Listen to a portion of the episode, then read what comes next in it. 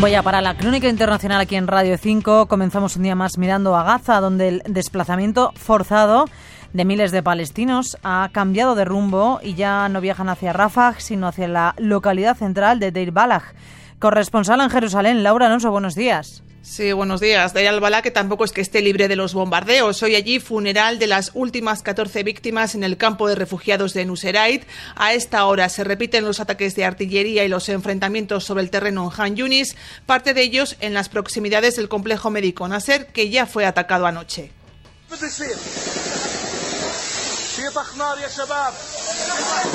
Son los sonidos desde el interior, la petición a la gente para que salga desde el departamento de ortopedia donde el bombardeo dejó una víctima mortal y varios heridos. Dicen desde el centro sanitario que no queda agua potable ni alimentos. Tampoco es que estén mucho mejor las cosas fuera. Naciones Unidas alerta de los casos de desnutrición severa entre los niños y llama a establecer un centro para tratarlos en Rafa. Según la Media Luna Roja, hace en torno a una semana que no reciben ayuda a través del cruce fronterizo. Mientras en Líbano serían ya en torno a una decena los muertos, la mitad de ellos niños, por los ataques de Israel sobre el sur del país.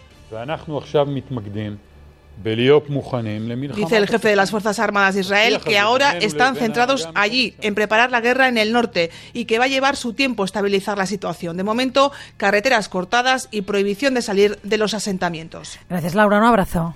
Gracias, un saludo. Siguiente parada, Estados Unidos. Allí el presidente Biden ha firmado una orden que detiene durante 18 meses la deportación de los palestinos que viven en el país ante la situación que se está viviendo en la franja de Gaza. Corresponsal en Washington, María Caro.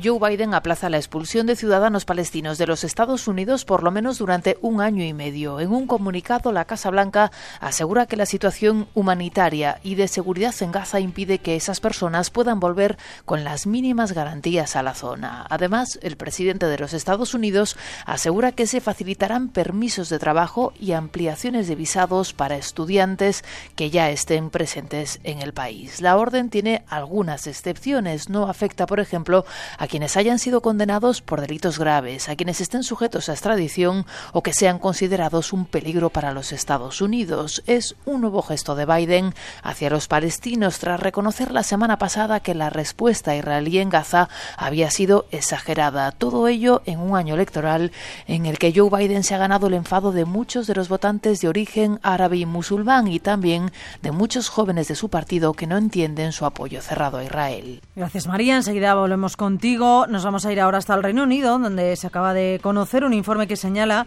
que los actos antisemitas se han disparado en 2023 en un 150%. Estamos en Londres. Guillón Montux, buenos días.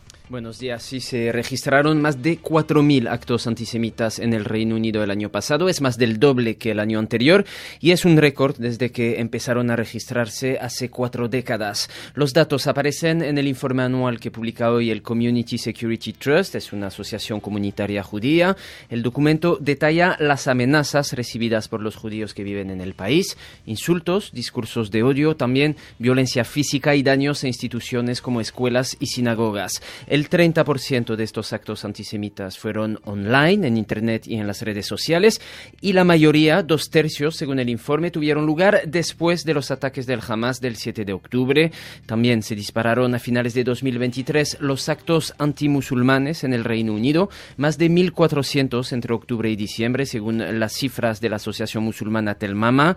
Representa un aumento del 700% en comparación con el mismo periodo en 2022. En Bruselas, reunión de ministros de defensa de la OTAN para tratar el desarrollo de la invasión rusa en Ucrania. Es una cita en la que también va a participar el titular ucraniano de este departamento. Estamos en Bruselas. Corresponsal David Vidueiro, buenos días. Buenos días. Sí, Ucrania será el protagonista de la cita de los ministros de defensa. A punto de cumplirse dos años del inicio de la guerra, el conflicto está estancado y fuentes de la alianza ven difícil ver su final durante este 2024. De ahí los mensajes de que hay que seguir ayudando a Kiev y aumentar la producción y el envío de armas. El secretario general de la OTAN, Jens Stoltenberg, ya avisa. We see the impact already of uh, the Ya avisa del impacto del retraso de Estados Unidos en aprobar su paquete de ayuda. Esto ya tiene un impacto, subraya, pero confía en que finalmente esa ayuda se vaya a desbloquear. Aquí en Bruselas también se siguen comentando las palabras de Trump. La estrategia pasa por trazar una línea roja, advirtiéndole de que sus comentarios ponen en riesgo la seguridad de todos. Todos los aliados deben comprometerse a la defensa mutua, firmeza sin entrar al trapo y eso sí, reconociéndole que tiene razón en el fondo de su argumento, que los países deben invertir más en defensa. La OTAN ya va por buen camino, según Stoltenberg. Uh, we need to invest more and uh, we are on the right track. Alemania gastará ese 2%, objetivo mínimo de la alianza, algo que no hacía en tres décadas. Francia también llegará a ese 2%, acaba de anunciar en total 18 de 31 países. España espera hacerlo en 2029. A su llegada, varios ministros de defensa han subrayado la importancia de dedicar más dinero a defensa y seguir apoyando a Kiev. De nuevo en Estados Unidos, con María Caro, les contamos que el asesor, el asesor de Seguridad Nacional de la Casa Blanca, Jake Sullivan, se va a reunir hoy con líderes demócratas y republicanos en el Congreso para abordar lo que denominan una grave amenaza cuya naturaleza exacta sigue clasificada, pero que según medios locales está relacionada con algún tipo de tecnología rusa, María. Según cuentan aquí los medios, Estados Unidos ha informado a sus aliados de una posible amenaza nuclear que prepara Rusia, en concreto de un sistema para atacar la red de satélites norteamericanos que podría afectar a comunicaciones ciudadanas, vigilancia espacial o a operaciones militares. Un sistema, aseguran los medios estadounidenses, que Rusia está experimentando, pero que todavía no se ha puesto en marcha y que, por lo tanto, no supondría un riesgo inminente. Hoy los representantes de la Casa Blanca darán más detalles sobre ello a un grupo de congresistas. Uno de ellos, del Partido Republicano, hacía saltar ayer la noticia al pedir al Gobierno en un comunicado que hiciese pública una posible amenaza para la seguridad estadounidense, sin dar más detalles, algo que no ha gustado en la Casa Blanca. Estoy un poco sorprendido de que el congresista Turner haya sacado esta información al público antes de nuestro encuentro, dice el consejero de Seguridad Jake Sullivan, que será uno de los participantes de la reunión en el Congreso. Estamos ahora en Senegal, en uno de los principales puntos de salida de cayucos con migrantes del país. Nuestros enviados especiales, Suso Caballero en la técnica y Nicolás Orozco, han conocido allí un proyecto local que muestra a los jóvenes los riesgos de la ruta para evitar así que suban a las embarcaciones arriesgando su vida. Nicolás. Nos situamos en Marloch, una pequeña isla senegalesa de 1.700 habitantes. Hasta aquí ha llegado un proyecto de la Delegación Diocesana de Migraciones de Senegal. Yo m'appelle Fatou. Je suis une jeune mariée avec deux enfants. No es una charla unidireccional, sino que es más bien pues a través de, de juegos, ¿no? de juegos de rol, a través de imágenes, a través de testimonios. Intentamos que ellos puedan adentrarse un poco en la realidad de una persona que ya ha hecho previamente esa ruta, ¿no? Mateo Ventín es el coordinador. A través de historias reales y juegos narran los peligros que existen. Si un amigo me dice que va a coger un cayuco hacia Europa, le diré que no, es muy peligroso, nos decía una joven de 14 años en el curso.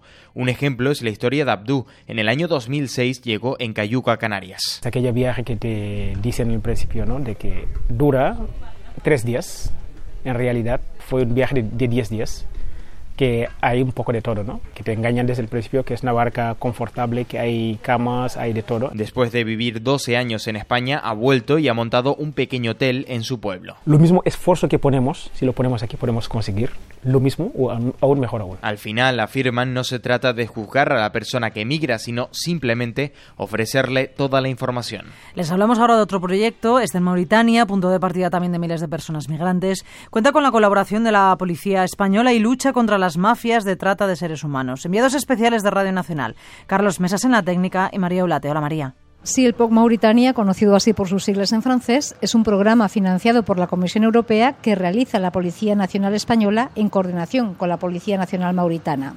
El objetivo es luchar contra el tráfico de inmigrantes y la trata de seres humanos. La policía española tiene el cometido de formar y capacitar a su contraparte mauritana y también compartir información para que ésta pueda realizar las operaciones. Antonio Corredor es el director del POC. Puedo deciros que en el año 2022-2023 en conjunto se realizaron 26 operaciones contra la migración irregular. Hubo 107 detenidos, quizá como dato más importante porque es nuestro verdadero objetivo aquí, que es la ayuda humanitaria. Estamos aquí Para socorrer a las víctimas de la trata, de la migración irregular, se liberaron a 727 personas. Nos cuenta que la semana que viene una delegación de la policía mauritana se desplazará hasta Canarias para conocer el funcionamiento de los centros temporales de migrantes, ya que el país tiene previsto habilitar dos centros, uno en Nuakchot y otro en Nuadibú, para realizar una primera atención a las personas interceptadas en las aguas territoriales del país. Próximamente se van a rehabilitar dos centros aquí en Mauritania, uno en Noachot y otro en Nuadibú. Estos centros serán de acogida, de asistencia, de primera asistencia a aquellos migrantes que, que llegan a costas mauritanas. El POC finaliza en diciembre de 2024, justo en un momento en el que se registra un repunte del número de cayucos que salen hacia Canarias desde estas costas. Y vamos a terminar esta crónica internacional en Italia, donde las asociaciones de agricultores han convocado hoy diferentes concentraciones para protestar contra las políticas agrícolas de la Unión Europea. Una de ellas es en el Circo Máximo, la zona abierta más grande de Roma. Jordi Barcia, corresponsal, buenos días. Buenos días, sí, un espacio con capacidad para medio millón de personas, pero la protesta de los agricultores de esta tarde va a quedar muy por debajo de esa cifra, lejos incluso de la aspiración inicial que era la de reunir a 20.000 personas. Ahora se esperan unas 5.000 junto a una decena de tractores y es que el grueso de los agricultores se ha ido descolgando de la protesta. Uno de los grupos más importantes ha interrumpido sus movilizaciones después de haber arrancado concesiones del gobierno, concretamente una rebaja notable del IRPF campo y la creación de una mesa permanente de diálogo. Otros han optado por no sumarse a la protesta por miedo a que pueda ser instrumentalizada por la extrema derecha, también por grupos antivacunas o negacionistas del cambio climático. Entre los promotores, de hecho, estaba un, un ex activista neofascista que finalmente ha sido vetado por la policía y no irá al circo máximo. Otros dos grupos, en cambio, han preferido simplemente ir a la suya. Tienen previsto protestar en otros eh, dos puntos de Roma, uno frente al Coliseo y otro ante el Campidoyos, la sede del Ayuntamiento romano. Así terminamos hoy la crónica internacional de Radio 5. En menos de un minuto actualizamos la información.